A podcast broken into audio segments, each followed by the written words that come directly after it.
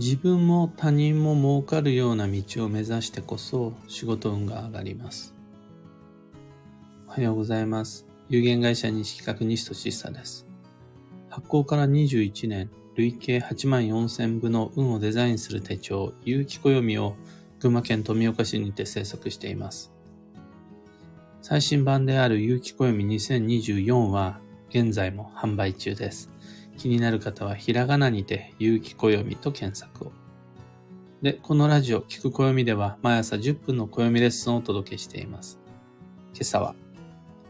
儲ける、儲けさせる、儲かるというテーマでお話を。まもなく、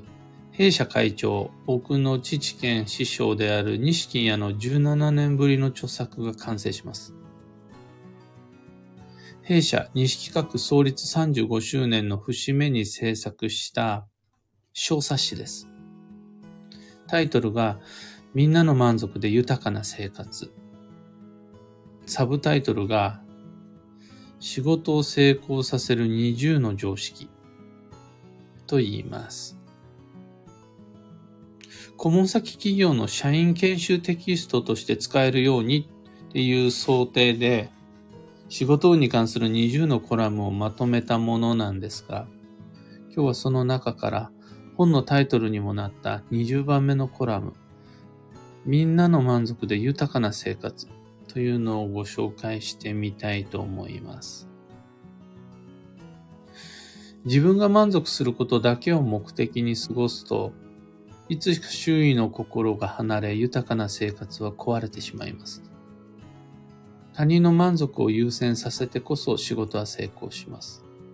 満足させるとは、儲けることより、儲けさせることです。他人に必要とされることで喜びを感じ、他人の喜ぶ顔を見て嬉しいと思えるようになったら、豊かな生活の入り口に立てた証拠です。その状態で働くと、多数の知恵と能力に助けられ、より大きな成果を上げられるようになります。これで自他ともに満足感が増します。他人が満足して自分も満足できる。これを丸儲けと言います。自分だけ儲けるのでも、他人だけを儲けさせるのでもなく、みんなが儲かる状態こそ理想の円満です。豊かな生活は決してどちらか一方だけの満足では成り立ちません。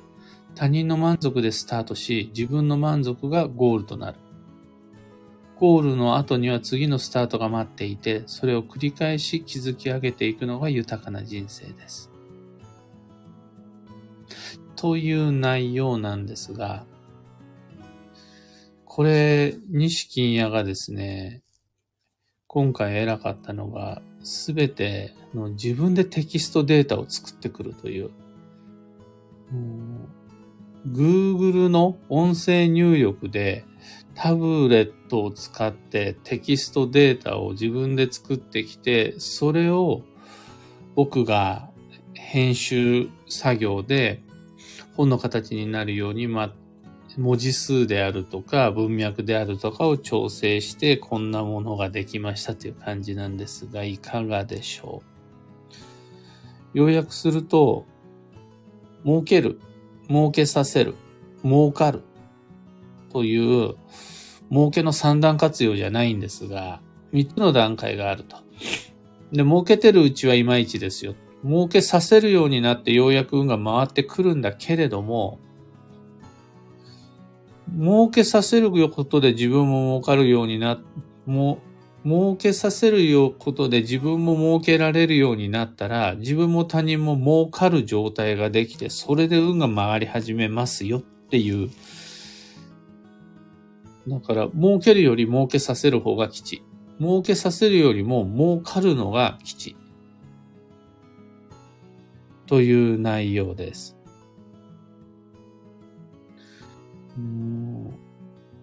これがのご紹介した理由はですね、正直、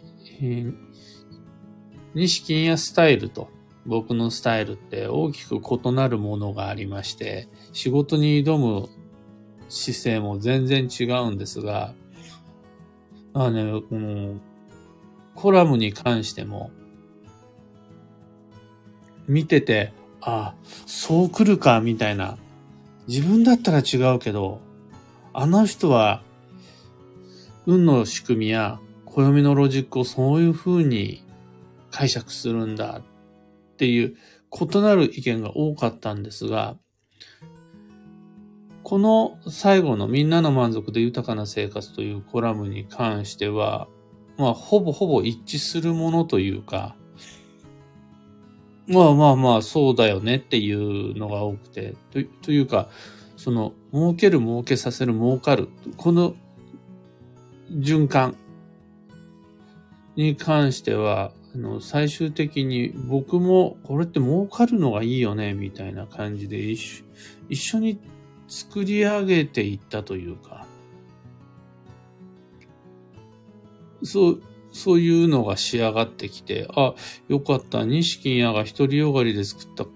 書籍じゃなくて、自分の考えもちゃんと入れながら、西企画の小冊子として仕上がったなーっていう、なかなか思い入れのある最後のコラムがこちらになるのでご紹介をしてみました。のどちらかといえば、のこれって、マニュアルでもノウハウでもないので、新入社員研修であるとか、新卒の社会人になりたての子みたいな、そういう子たちが世の中の仕組みに違和感を感じた時にこういうことなんだよっていうのを、経営者の代わりに、経営者が言うと角が立つ部分もあるんで、経営者の代わりに西金屋が言いますみたいな。そういう想定で作ったものなんですが、僕が見ても改めて、あ、そうだそうだって時々見失ってしまった価値観みたいなものを思い出すのに役に立ってくれるんじゃないかなと思っています。ちなみにこちらの小冊子、最初のお披露目になるのが1月27日の群馬県桐生市、ビキニ桐生文化会館小ホールでの、その日のロビーが初お披露目となります。そして、これをもとに記念講演会をするのが2月の10日の東京都千代田区千代田プラットフォームスクエアでの西金屋の公演になります。桐生とか、その、千代田にお越しの方は、表紙もなかなか素敵なものが出来上がりましたので、ちらり眺めてみてください。今朝のお話はそんなところです。三つ告知にお付き合いください。まず、新春暦読みに関して。今、2024年1月27日土曜日19時からの気流での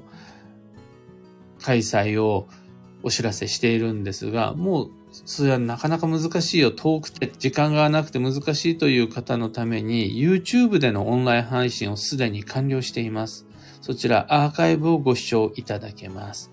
内容は2024年の運勢と注意事項。これをご紹介する無料講座となります。お友達誘ってぜひ眺めてみてください。2024年が始まってしまう前の暦の見どころポイントをご紹介しています。次に、弊社創立35周年の記念イベントに関して、日程が2月4日、2024年2月の10日土曜日の11時スタートです。で、前半が今日のコラムのような西金屋の仕事運の講演と、後半戦が僕がしっかり60分使って詳細な旧姓別運勢講座をご紹介します。特にあの、2024年度の自分にとっての目標設定、もしくは判断基準、最終的には壁に当たった時にどう切り抜けていくのかの、その指針みたいなものがまだちょっと曖昧だよという方は、ぜひこちらの旧性別運勢講座受けてください。5年ぶりの開催となります。それまで旧性、あの、今年までの間、過去5年間、旧性別のちょっとしたキーワードみたいなものを SNS や各講座でご紹介することはあったんですが、しっかりテキストを作って、旧性別に傾向と対策をご紹介していくような講座は本当に今回が5年ぶりです。もうすでにお申し込みという方、ありがとうございます。もう当日は会場内で、あの質疑応答も含めた、ちゃんとあの、一人一人の皆さんとお話しする時間も、開演前と開演後に設けているので、あのロビーでぜひとも声をおかけください。三つ目の最後のお知らせが、有機暦のオンラインサロンである運をデザインする暦ラボのお年玉企画に関して、ただいま無料体験のお申し込み受付中です。昨日、あの、すでにもうお申し込みいただいていた方には、昨日月曜日にご招待メールをすでに全員にお送りしているので、のそちらから、あの、登録の申請をお願いします。で、今日火曜日になったんだけど、申し込んだのにまだ返事が来てないっていう方は何かしらの不具合が考えられます。例えば、迷惑メールボックスの中にメールが入っちゃってるとか、あとは何何かの手違いでメールが遅れてない、届いてないみたいなのがあるので、ご連絡ください。もうすでにこちらからお申し込みいただいたすべての方に発送しています。1月の31日まで無料体験のお申し込み受付中ですので、ぜひぜひ、特におむすびコンパスっていう弊社特製方角判定ツール使ってほしくて、今無料体験しています。新春暦読みも、西企画35周年記念講座も、オンラインサロンの無料体験も詳細とお申し込み窓口はこの配信の放送内容欄にリンク貼り付けておきます。さて、今日という一日は2024年1月23日火曜日、休息の1月の18日目、土曜になってからは今日で6日目となります。僕は定番の土曜デトックス始めていて、それなりにちゃんと土曜保険も開封しながら楽しく消化器養生の18日間を進めています。で、この土曜デトックス始めると直感力や判断力が上がるっていうのがなんとなく自分であの感性の直感力のあんまりない自分でもわかるんですよね。具体的にはそれまでね、あ何食べようかな、何がいいかなって、その日の食べたいものをずっとね、曖昧に過ごしてるんですよね。でも、土曜デトックス始まると、お腹空いてるっていうのもあって、食べたいものがパッて明確に浮かぶようになるんです。お腹が空いてれば食べたいものなんてわかるのは当たり前でしょって思うかもしれませんが、この飽食の時間を過ぎて過ごしている僕たちは、じゃ例えば今、皆さん、今日のランチ何食べたいってすぐ浮かびます？浮かばなくありません？何でも食べられるのが当然だから。そうするとね、なんかこれ本当に食べたいんかどうかってわかんないままご飯食べたりするんですよね。美味しいんですよ。お腹もいっぱいになるんです。満足するんですが、果たしてそれが本当に自分が食べたいものだったかっていうことになると微妙なわけです。その時に僕は今日のランチはたこ焼きが食べたいです。食べないですけどね。あと昨日はうなぎがとにかく食べたかったです。もう土曜明けたら絶対うなぎ食べに行くって思いました。この、もう、パッてこの浮かぶ、その曖昧だったぼやけていたピントがバシッて合うみたいな感覚が、土曜デトックス中はあるんですよね。これ今食べ物で例を出しましたが、今日何しようとか、今自分自身が解決すべきことは何だろうみたいなものも、ある程度消化器が元気だと集中力が増すっていうのは医学的にも言える話らしくって。腸内環境が優れている人は、その認知力とか記憶力であるとか判断力も上がるらしいんですよ。胃腸が疲れている人よりも、うんその消化器、胃と腸は第二の脳なんて言って、思考力、集中力、判断力にも影響するらしいので、まそこら辺の細かいメカニズムは僕はお医者さんではないのでわからないんですが、実感として、あやっぱり頭がスッキリするな、明確になるなっていうのはあるので、もし、ぼんやりともやのような世界を生きている、迷いの中を生きている方は、ぜひこの土曜期間中一緒に土曜デトックスやりましょう。今日の幸運のレシピは、チーズ。これは乳製品の発酵食品が基地という意味です。ヨーグルトもありだし、なんならもう乳酸菌を基地として、あの乳酸菌飲料なんかもありです。最後に今日のキーワードが本気、真剣に取り組む。その心は、自分を犠牲にして他人を優先しても、問題は何も解決してない。一時的にその場しのぎにはなったとしても、根本的な問題は解決しないまま、トラブルの目をずっと抱えて働き暮らすことになりますという日です。もしもそこで無理をする必要があるならば、誰か一人が無理するんじゃなくて、その場にいる複数人で無理をする。別の言い方をすると、その大きな無理をみんなでこう分担して複数人で分けっこすると無理じゃなくなるし、そもそもの問題に対してアプローチできるようになるから、それを一生懸命頑張りましょうね。そこでは頑張った結果、大変になるじゃなくて、頑張った結果、全員が楽になるよ。という日です。以上、迷った時の目安としてご参考までに。ところで、毎朝スタンド FM から配信しているこのラジオは、Spotify、Amazon Music、YouTube、Google Podcast、Apple Podcast、Audible など様々なメディアでご聴取いただけます。普段使いのアプリの方でフォロー、チャンネル登録していただけると嬉しいです。それでは今日もできることをできるだけ、西企画西俊久でした。いってらっしゃい。